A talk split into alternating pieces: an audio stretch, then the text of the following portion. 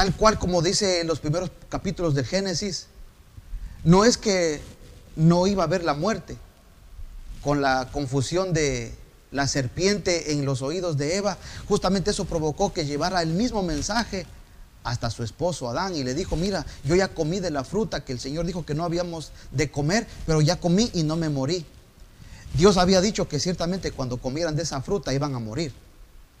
Pero ella había comido y se fue a presentar donde su esposo galantemente a decirle, no, yo no me morí, aquí estoy. Pero lo que Eva no sabía es que activó como una, una bomba, como una de estos dispositivos explosivos que cuando usted activa el reloj, entonces eso tiene una cuenta regresiva. Y cada día que pasa, le falta menos días y menos días y menos días y menos días y menos horas hasta llegar al momento cero donde terminó.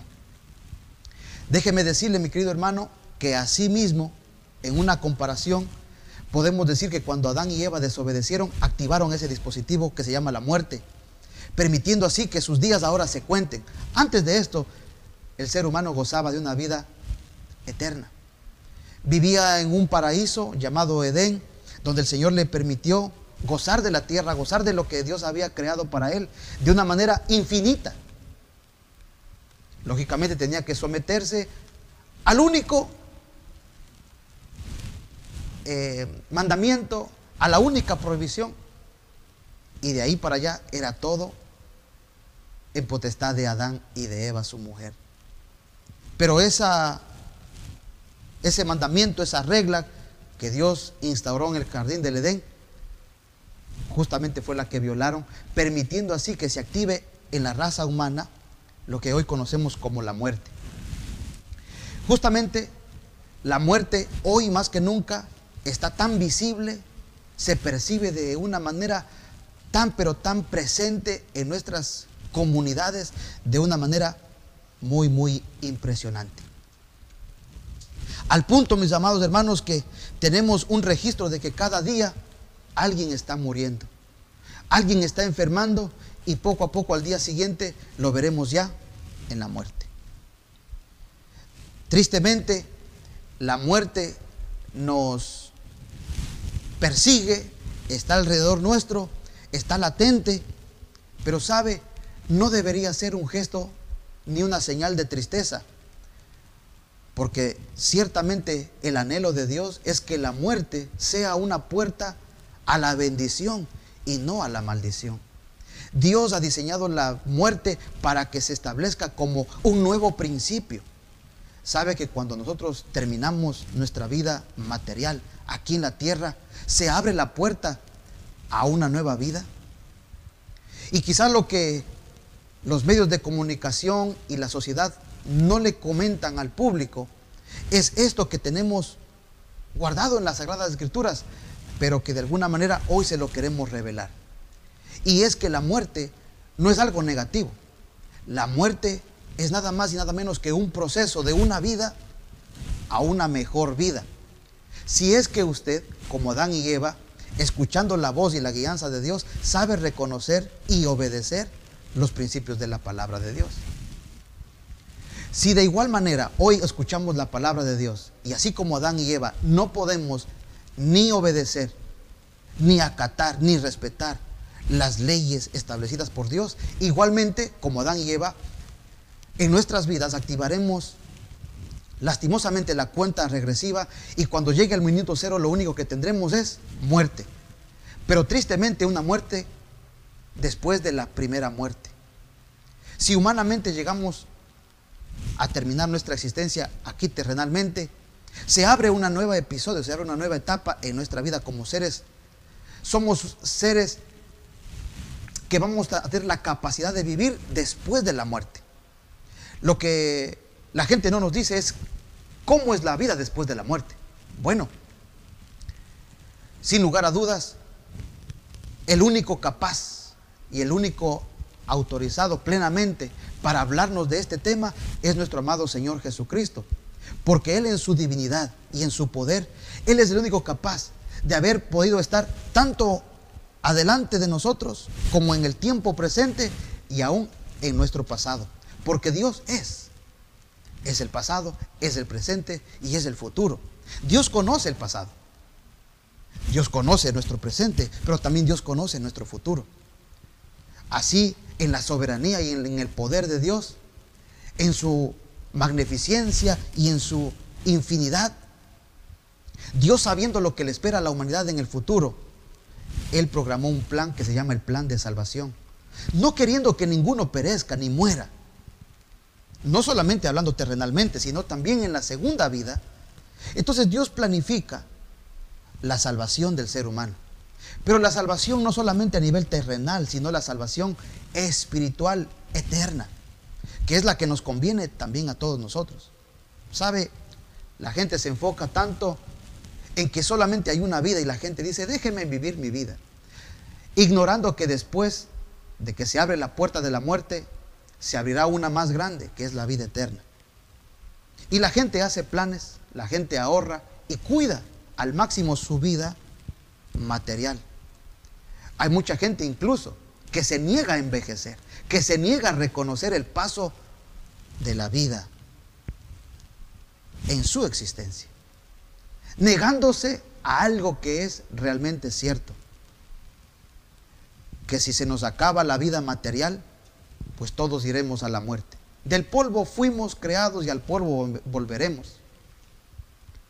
Pero la carne y la materia ciertamente van al polvo.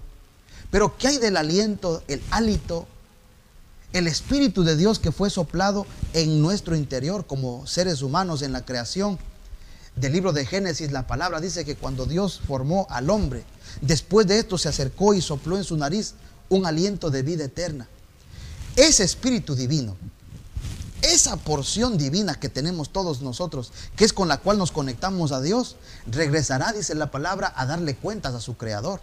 El cuerpo material, lógicamente, bajará al Seol, bajará a la tierra, al sepulcro, pero el alma, la parte intrínseca, el ser mismo, se juntará nuevamente con, con su Creador a darle cuentas.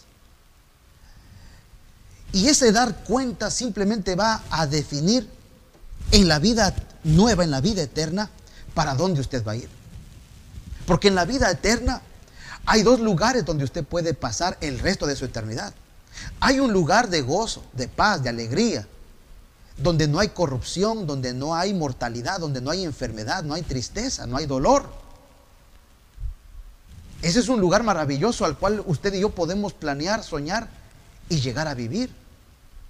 Así como cuando aquí terrenalmente tenemos sueños y anhelos de viajar y conocer algunas partes, salir y conocer, viajar, Así también podríamos hacer el plan de que hagamos un viaje a la eternidad, pero que nos queremos quedar a residir donde está el gozo, la paz, la bendición, la alegría, donde está Dios, donde habita Dios, sus ángeles, donde está la armonía, donde está la perfección en su presencia.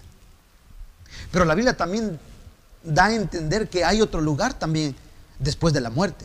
Y hay un lugar oscuro, triste, nauseabundo, hediondo, donde existe básicamente sufrimiento, padecimiento, dolor, llanto, tristeza, angustia, desesperación, donde la Biblia incluso narra eventos donde hay gritos, donde hay eh, clamores, donde hay una sensación de, de muerte, pero básicamente es un padecimiento. Dice que es un lago de fuego que arde perpetuamente, que no se acaba. Y que el, sentir de quemazón, de, de sequedad, es perenne, es continuo. Y lo peor de todo es que estos dos lugares son eternos. Y hay una condición especial que una vez que alguien entra, ya no puede salir.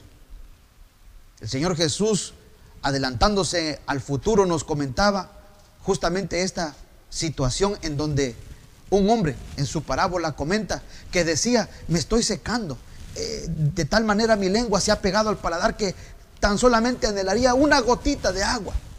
para calmar esta sed. Y este hombre en la parábola decía que por favor manden a uno a que mojara sus puntitas del dedo y que de esa manera pueda refrescar su lengua. Y ciertamente se establece ahí la verdad bíblica de que nadie puede ni tampoco entrar ni tampoco salir. Así que mis queridos hermanos, si hay un plan que usted va a hacer en la vida, que sea el plan de vivir en el gozo, en la paz, en la eternidad, en la presencia de Dios. Porque hay un maligno, un ser abominable, un ser que la Biblia describe como el opositor de Dios y de las cosas de Dios, como el enemigo de Dios.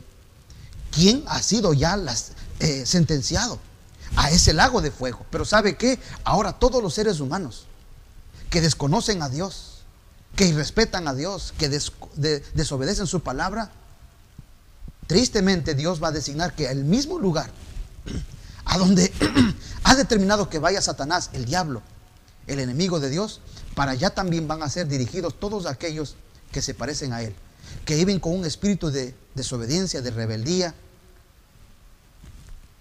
y que se parecen más a Él que a Dios. Entonces hay un lugar para cada uno. Hagamos planes para ir a la eternidad, pero junto a la presencia de Dios descarte en su vida la posibilidad de que por su desobediencia, por su falta de amor a Dios, por su falta de cumplimiento a las escrituras, usted y yo vayamos a un lugar de tormento, que la Biblia estipula no fue creado para el hombre.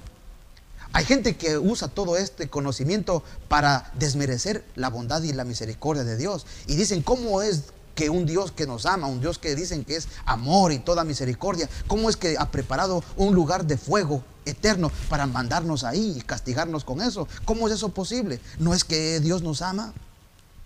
Sí, Dios verdaderamente nos ama. Y hoy, en este día, está procurando Dios por su amor de que tú evites ir a ese lugar. Así que deje de ser negligente. Tome las decisiones que le conducirán a usted a la vida eterna. Esto no va a ser una situación de, de adivinar o de suerte. Decir, qué mala suerte que yo tuve. A mí me mandaron, me condenaron para el infierno. No corrí con la buena suerte como de este hombre o de aquella persona que le mandaron al cielo. Aquí nadie manda a nadie, a ningún lugar. Nos mandamos nosotros mismos. Nuestras obras, nuestra fe, nuestra conducta aquí en la tierra va a determinar el lugar futuro. Una recompensa a la par, a la presencia de Dios o una recompensa justamente por las malas obras, por la mala forma de vivir, junto a Satanás, quien fue malo desde el principio, quien fue rebelde desde un principio, quien hizo las cosas mal desde un principio. Para él, dice la palabra, fue creado ese lago de fuego. Para él y todos los ángeles que le siguieron en su rebelión, en su rebeldía. Pero ahora, todos los hijos de desobediencia irán para el mismo lugar. Dios no creó ese lugar para los seres humanos, pero a causa del pecado, la desobediencia, Dios ha decretado que al mismo lugar donde ha sentenciado y condenado a Satanás y sus ángeles de maldad, para allá también será el final de todos los perversos, de todos los impíos y de todos aquellos que pudiendo humildemente recibir a Cristo, se niegan a hacerlo. Todos aquellos que prevaleciendo en sus teorías, filosofías y pensamientos, deciden apartarse y negar la existencia de un Dios, no hay ningún problema. Para todos ellos está entonces un lugar, porque después de la muerte nadie se queda en el limbo, nadie se queda en el purgatorio, nadie se queda en ningún lugar intermedio, todos vamos a la nueva vida, que es la vida eterna. Y en esa vida eterna hay solo dos lugares donde usted puede acomodarse se acomodará en el paraíso celestial, en la nueva Jerusalén, en la ciudad de Dios, o se acomodará en el infierno, en el lago que arde con fuego y azufre, con todos los perversos. Se da cuenta que hoy es el tiempo de definir nuestro futuro, nuestra existencia eterna. Hoy es el tiempo de que usted decida. Dios te está llamando por amor a que recibas a su Hijo Jesucristo y por eso solamente por esa única sencilla razón, tú te ganes el ticket, el boleto, el pasaje, la visa, o mejor dicho, la ciudadanía celestial para que entres a la morada eterna con Cristo Jesús. Tenemos pasajes que garantizan esto. El mismo Señor Jesucristo dijo, donde yo estoy, ahí también estará mi servidor.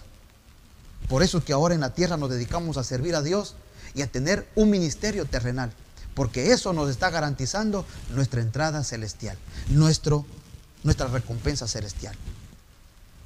Queridos hermanos, yo sé que estamos viendo un momento frustrante, donde no podemos hacer casi nada por aquellos que están al borde de la muerte.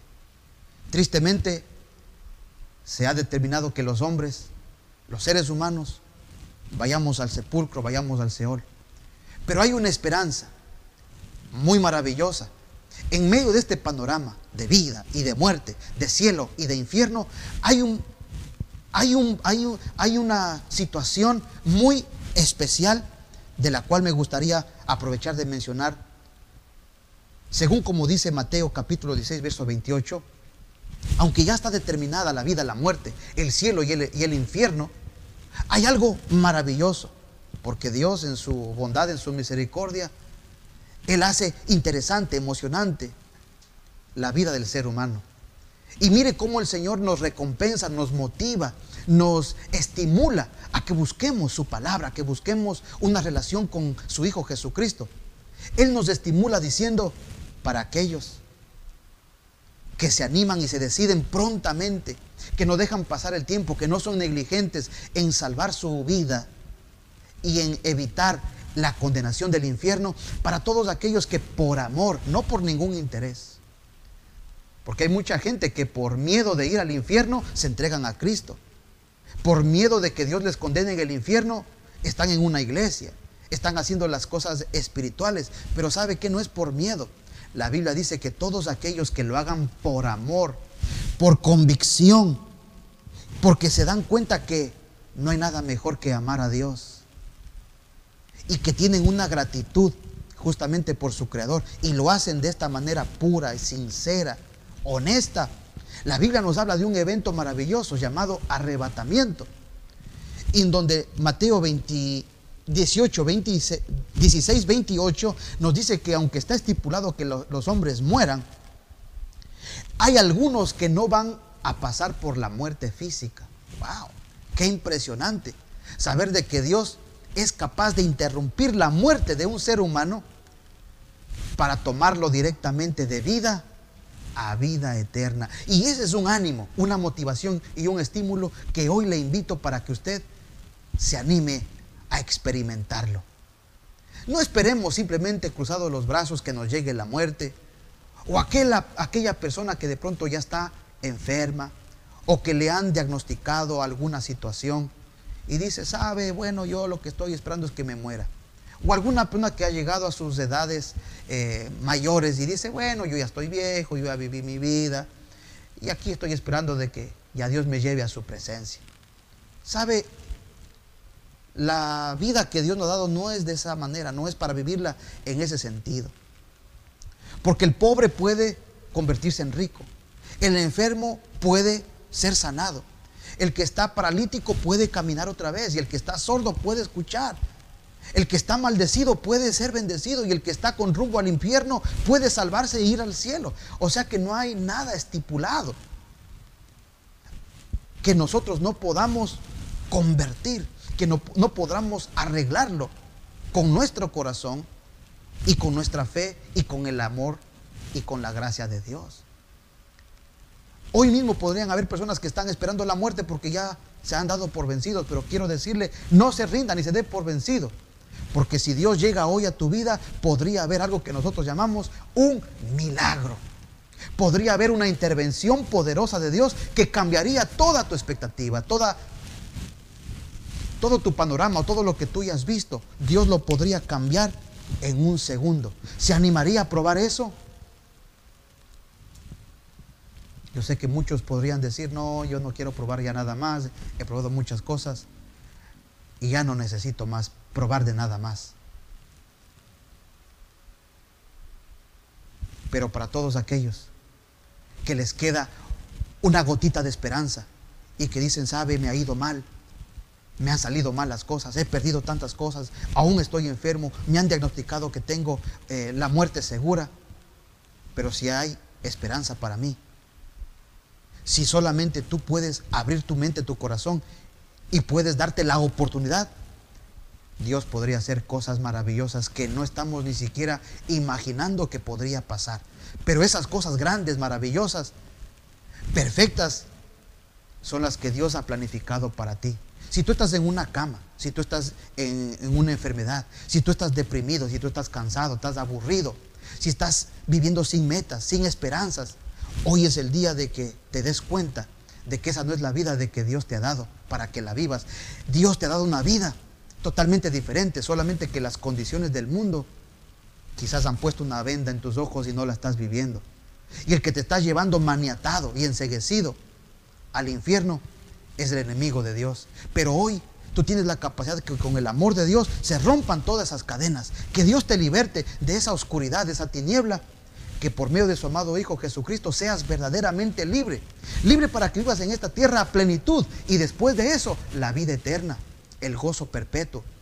Se da cuenta que no estamos aquí en la tierra para sufrir y después ser rescatados a una vida que ay, nos va a dar ayuda y nos va a, o sea que el pago de nuestra vida eterna no es sufrir en la tierra, como algunos también lo enseñan y lo predican.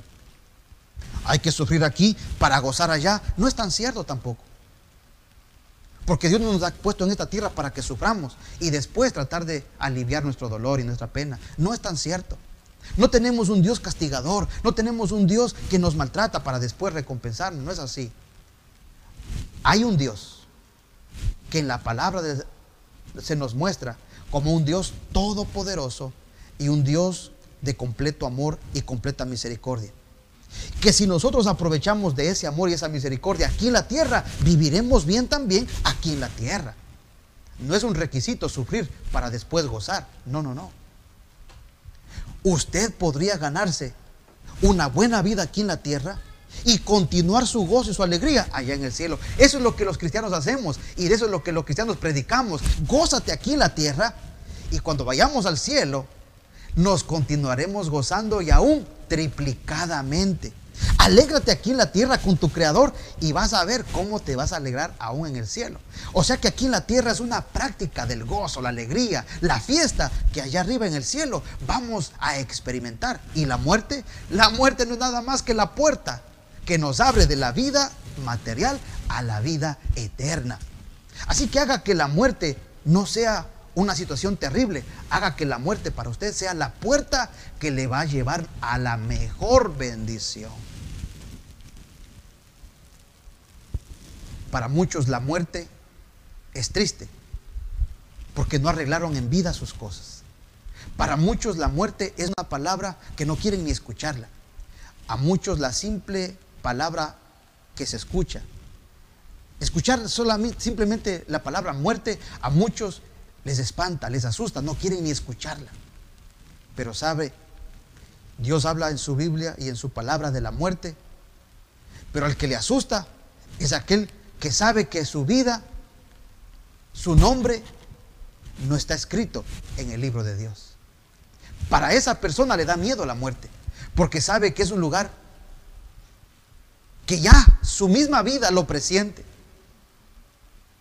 Pero aquel que está viviendo honrada, honesta, pura y santamente delante de Dios, que no tiene de qué avergonzarse, que puede levantar su mano, que puede levantar su mirada y no avergonzarse de nada, porque lleva una vida transparente en la tierra.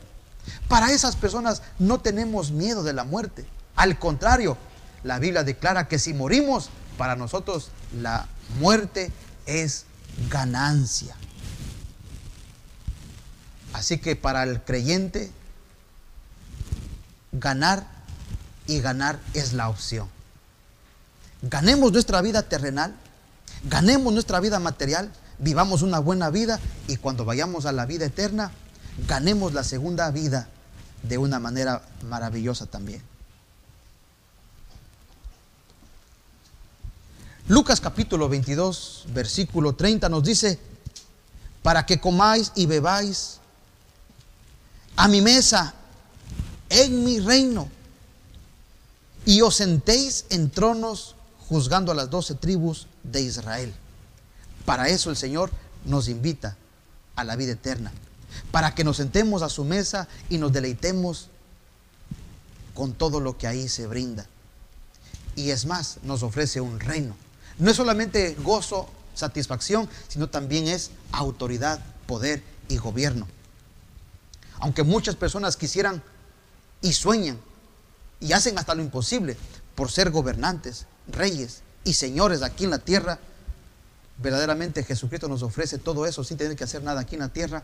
Nos ofrece que en su reino nosotros también seremos reyes, sacerdotes y podemos también gozar de autoridad y poder gozar de gobierno.